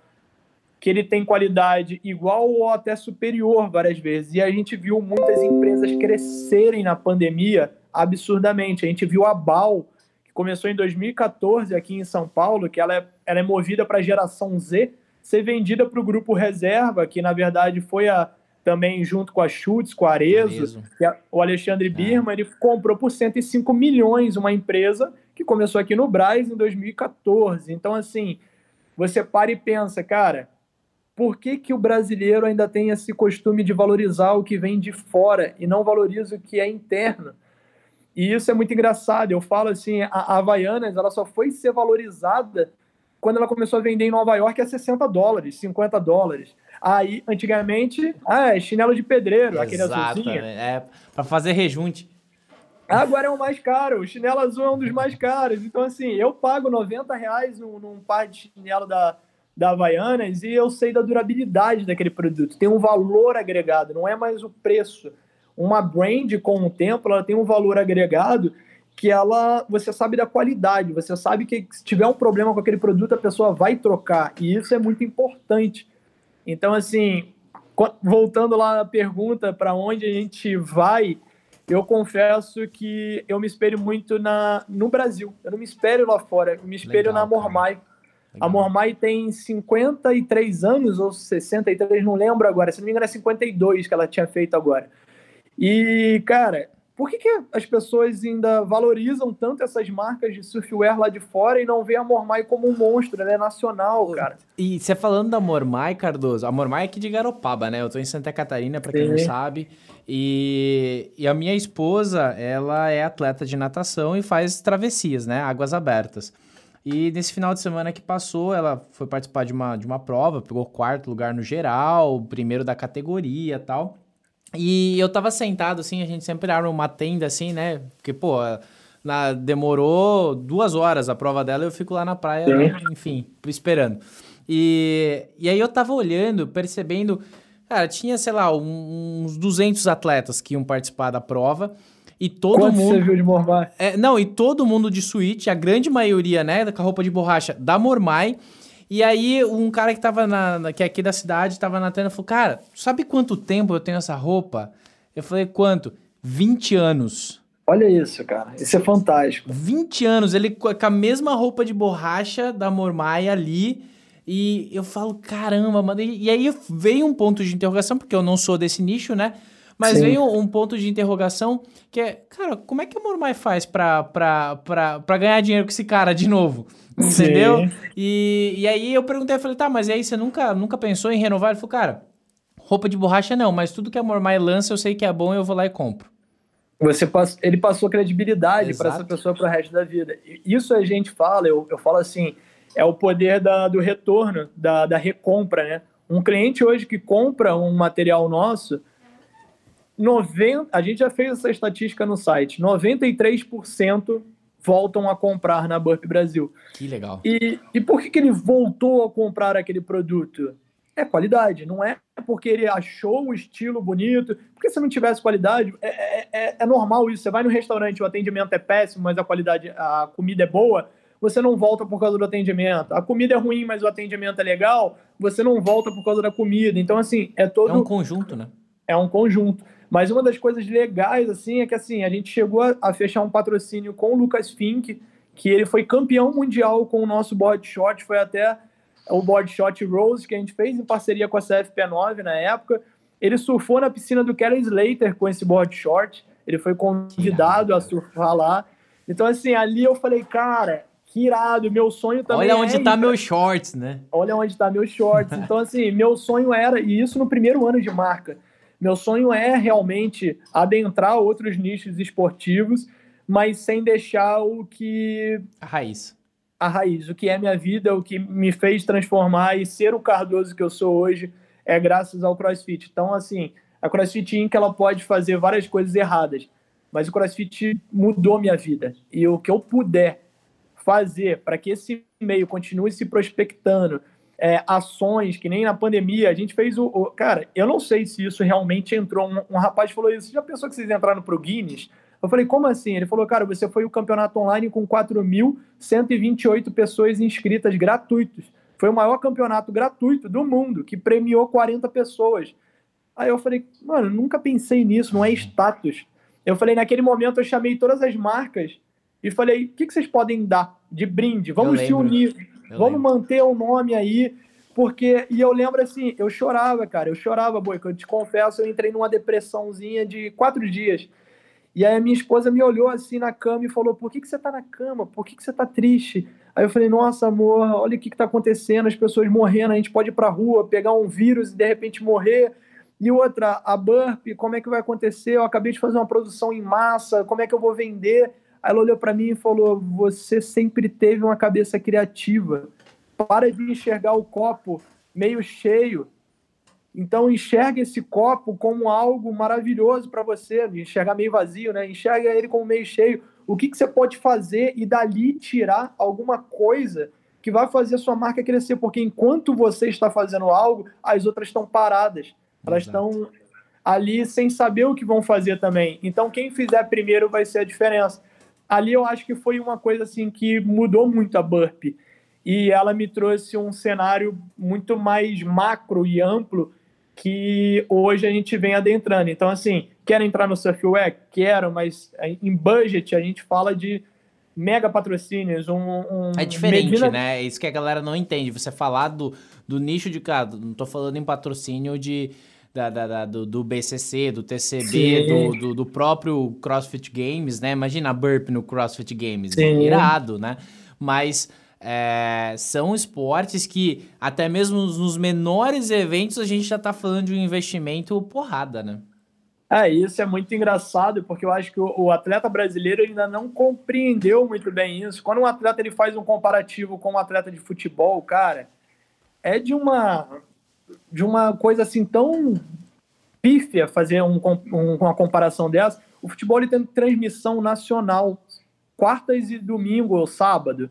Então, assim, a gente não tem como comparar um esporte, e isso é muito importante que o atleta de crossfit ele trabalhe a mídia dele, porque se você está dentro de quatro paredes treinando uma vez por ano, sei lá, o atleta que só vai no TCB, vamos botar e tenta o games, ele vai ficar sumido o ano inteiro. Sim. Ele não vai em competições pequenas, ele não vai em outras competições.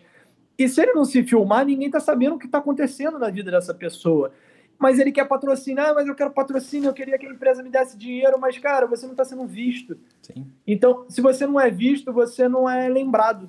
É, não adianta. Uma vez eu vi um, um empresário do mercado de futebol mesmo. É, ele falou assim: pô, todo mundo acha que o Neymar ganha muito bem. Não é que ele ganha muito dinheiro, não, ele ganha bem. Mas o Neymar não ganha bem. Sim. Se você parar e fazer a conta que o que ele recebe é muito dinheiro quando a gente Sim. compara com outras coisas. Mas as marcas que estão por trás deles é 0,1 porcentagem do que elas faturam com a imagem dele. Com, exato. Então ele ganha.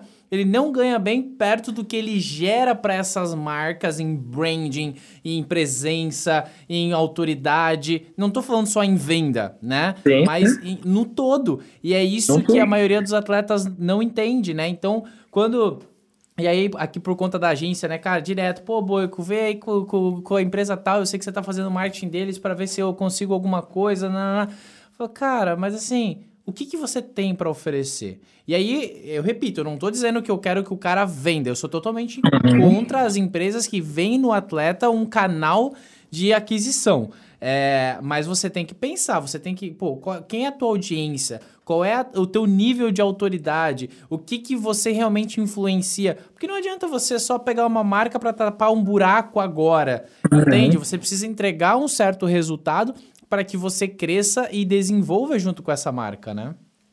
Sim, sim, isso é, é uma das coisas que, assim, tem um cenário agora que eu acho que é assustador, que foi o Banco BRB no Flamengo. Por causa do patrocínio no time, eles tiveram mais de 800 mil contas abertas no banco. Caraca. Isso é uma coisa assim inacreditável. Por causa de um patrocínio num clube, o cara ter o retorno. E aí você fala assim: nossa, mas 50 milhões, 70 milhões é uma coisa absurda. E o retorno que deu daquilo para o banco. Então, assim, antes de de ter muito disso, né? Por exemplo, o Neymar, quando foi para o PSG, aumentou o número de seguidores. O Messi foi agora, aumentou 12 milhões. Quanto vale 12 milhões de seguidores numa mídia digital hoje Nossa, em dia? absurdo. Então, então tem muito disso. Quando um atleta vem para uma marca, beleza, ele pode. É o, é o que a gente fala, a venda ela é indireta. As pessoas começam a querer usar o que aquela pessoa está usando ou ter o que aquela pessoa está tendo. Mas uma das coisas que me, me incomoda muito na cultura do brasileiro ainda, e é engraçado, porque o brasileiro não valoriza as marcas nacionais. E a partir do momento que ele não valoriza as marcas nacionais, ele compra um produto de uma multinacional sem dar o nome. Essa multinacional, vamos dar o nome, já que a gente deu tanto nome, vamos para Nike. Quem a Nike patrocina no Brasil de atleta? De crossfit? Conheço uma.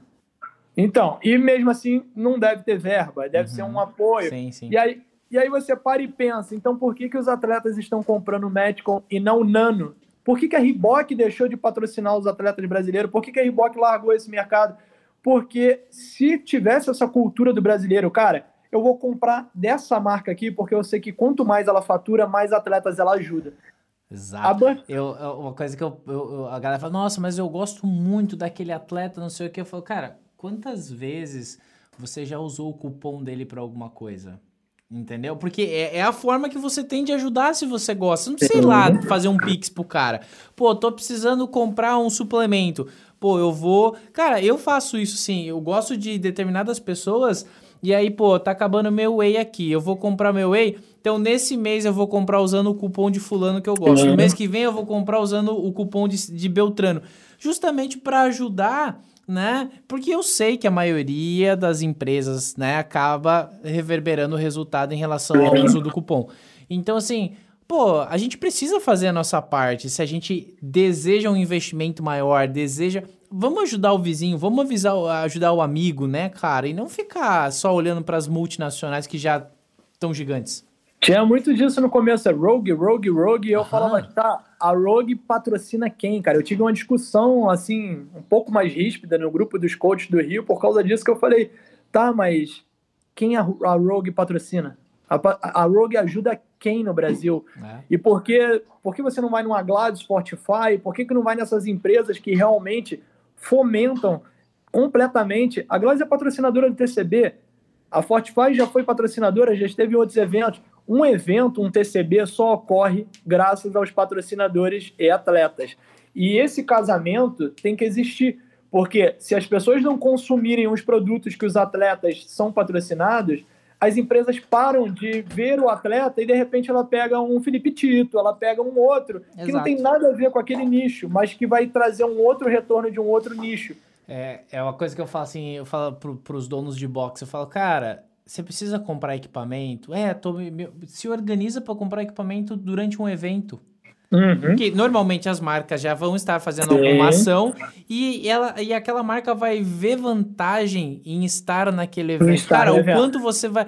Velho, eu, eu, você já fez evento, eu já fiz evento, e é, Sim. velho. A gente, porra, é um trabalho absurdo, cara. É uma pressão absurda. E aí, às vezes, você tá com tudo pronto, você fala, cara, eu não consegui uma marca de equipamentos. E agora? O evento não acontece. É, é, é simples assim, não acontece. E as marcas pensam exatamente isso. Para que, que eu vou entrar naquele evento, gastar 10 mil de transporte de caminhão, mais o seguro de carga, porque é um risco. Sim. Hoje no Brasil, os caras roubam fio de, de telefone, não vai roubar metalão para derreter. Então, assim, o que, que a marca ganha ao patrocinar aquele evento e estar no evento se ninguém compra o equipamento no evento? E ainda tem isso. Quando a pessoa ainda compra Rogue, cara, eu sinceramente, tipo, cara, que maneiro que você comprou Rogue e tal, legal, mas eu tenho uma cultura na minha cabeça que eu prefiro treinar num box que tem uma empresa nacional do que tem uma empresa internacional. Porque aquela empresa internacional é um luxo, é um é o Nutella, de repente, que você nem precisava ter, porque hoje as nacionais são iguais e, ou melhores. E, e, e, é engraçado assim, né? Ah, eu comprei Rogue. E aí a linha que o cara comprou da Rogue não chega nem perto da nem linha. Perto. Entendeu? Tipo, é, é, é, bizarro esse negócio. É só é pra bizarro. dizer que tem, é, é nome, né? É, infelizmente ainda tem isso. O cara fala assim, nossa, quando chega, já chegou uma menina no nosso stand e falou assim, nossa, mas esse top é o preço da Nike. Aí eu olhei eu falei, qual o problema? Aí ela, não, porque é Nike. Aí eu falei, sim, aqui é Burp. E aí eu falei, e eu tenho certeza que meu top é melhor do que esse que você está comparando. Porque um top hoje, bojo removível, parte de elástico e tudo mais, o nosso top é um dos mais é, confortáveis, entre aspas, porque não adianta eu fazer, e isso é tudo muito bem pensado. Tudo que a gente lança, a gente testa antes. A Melina foi atleta da Vitória, eu fui head coach, coach, então a gente sabe da necessidade de um atleta. Uma menina para fazer chest to bar, ela não pode ter os seios balançando. Então não adianta eu botar uma tirinha fininha, bonitinha, douradinha, que aquilo não vai ser funcional. E aí, quando ela faz um comparativo desse, eu falo até quando o brasileiro vai comparar é, coisas de fora só porque são de fora ou só porque já tem nome no mercado e não valorizar as coisas nacionais. Quando elas começassem a valorizar, a gente conseguiria cada vez mais capitalizar os eventos, capitalizar atletas e crescer mais e mais e mais. E quem ganhava com isso é o esporte. Exato. Então, todo mundo ganha, cara. Todo mundo fica feliz. É isso. Agora eu vou fazer um apelo. Vou fazer um apelo. Você que está ouvindo esse é, papo de fitness, adquira produtos nacionais, compre na Burp Brasil, compre na Formix, compre na Rockbox, compre na Powered by Coffee, são meus parceiros, eu não enxergo é, é, nenhuma marca como concorrente. É o que eu falo assim, galera, a gente, eu, eu, a pizza é muito grande e eu não preciso comer a pizza toda porque eu vou ter dor de barriga. Eu só uhum. preciso de uma fatia do mercado. Exato. A fatia da Burp, de repente, é prezando qualidade. A fatia de uma outra determinada marca é prezando preço. E, e, vai tá tudo pra... certo. E tá tudo certo. vai ter nicho para todo mundo, vai ter cliente para todo mundo. Você tem que dar esse poder de escolha para o cliente. E o meu campeonato, por exemplo, quando a gente fez lá o campeonato do Burp Brasil Championship, eu chamei, sei lá, umas sete marcas estavam lá e de vestuário tinham quatro. E aí um rapaz chegou em mim e falou: Cara, por que você não deixou só o stand da Burp? Aí eu falei: E se o cliente não gostar da Burp? Ele tem que ter o poder de escolha de comprar um outro produto. De repente, eu sou minimalista e ele gosta daquela marca gigante com nome gigantesco e eu não vou estar ofertando aquele produto. E outra que tem um efeito comparativo. Você só sabe o que é bom quando você tem o um pouco ruim ou um ruim. Então você tem que fazer o comparativo e para esse comparativo ser feito, ele tem que estar presente. Eu falava muito isso para os alunos do boxe de CrossFit. Sábado visitem outros boxes de CrossFit, porque vocês vão valorizar o trabalho que eu faço aqui dentro. Exatamente isso, cara. Nossa, é... Cardoso, vou te falar, velho, que depois desse papo aqui eu sou teu fã, velho. Puta visão, cara. Teu, cara. Animal, velho, animal. Que honra bater esse papo aqui com você. Ó, e você que tá ouvindo aí é, esse podcast até agora, Obrigado pela sua audiência. E Cardoso, como é que a pessoa faz para comprar a Burp?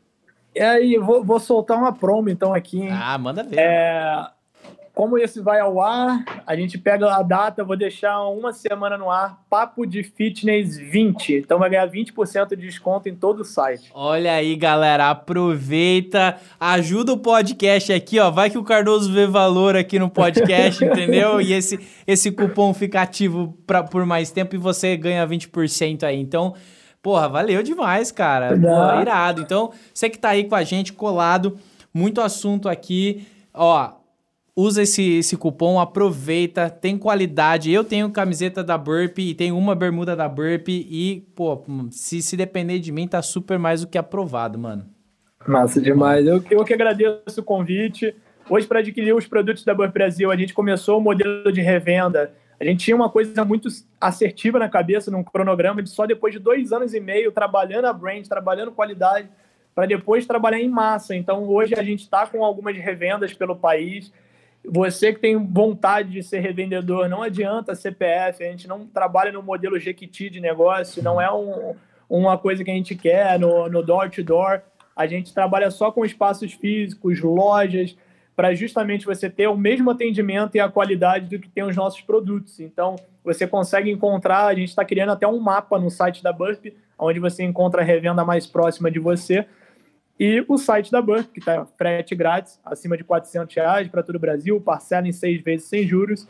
E eu queria te agradecer imensamente, primeiro por te conhecer.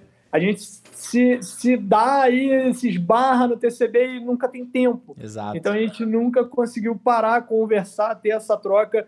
Hoje foi um dos dias que, assim, ah, você, pô, correria de vida, tanto a sua quanto a minha, você, eu ganhei duas horas do meu dia. Então eu te agradeço. Pô, valeu, cara. É, por toda essa troca e parabéns pelo projeto. Eu acho que a gente precisa muito, é, cada vez mais, ter essa troca, até para que novos empresários enxerguem que não é um nicho para você sair daqui rico, é um nicho para você chegar e fazer diferença, porque tem muito coração envolvido, tem muita gente que é apaixonada nisso.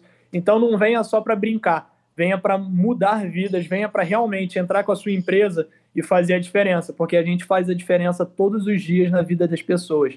Então, a gente tem que prezar por esse espírito de comunidade eternamente, que é isso que, que faz com que o CrossFit seja essa coisa tão apaixonante. Irado demais, cara. Meu, meu muito obrigado. Cara, duas horas incríveis aqui, que papo, que conversa. E para você que ficou até aqui, meu muito obrigado também pela sua audiência. Não deixa de deixar o seu like, de mandar o seu comentário, a sua opinião. A gente está super aberto a melhorar cada vez mais.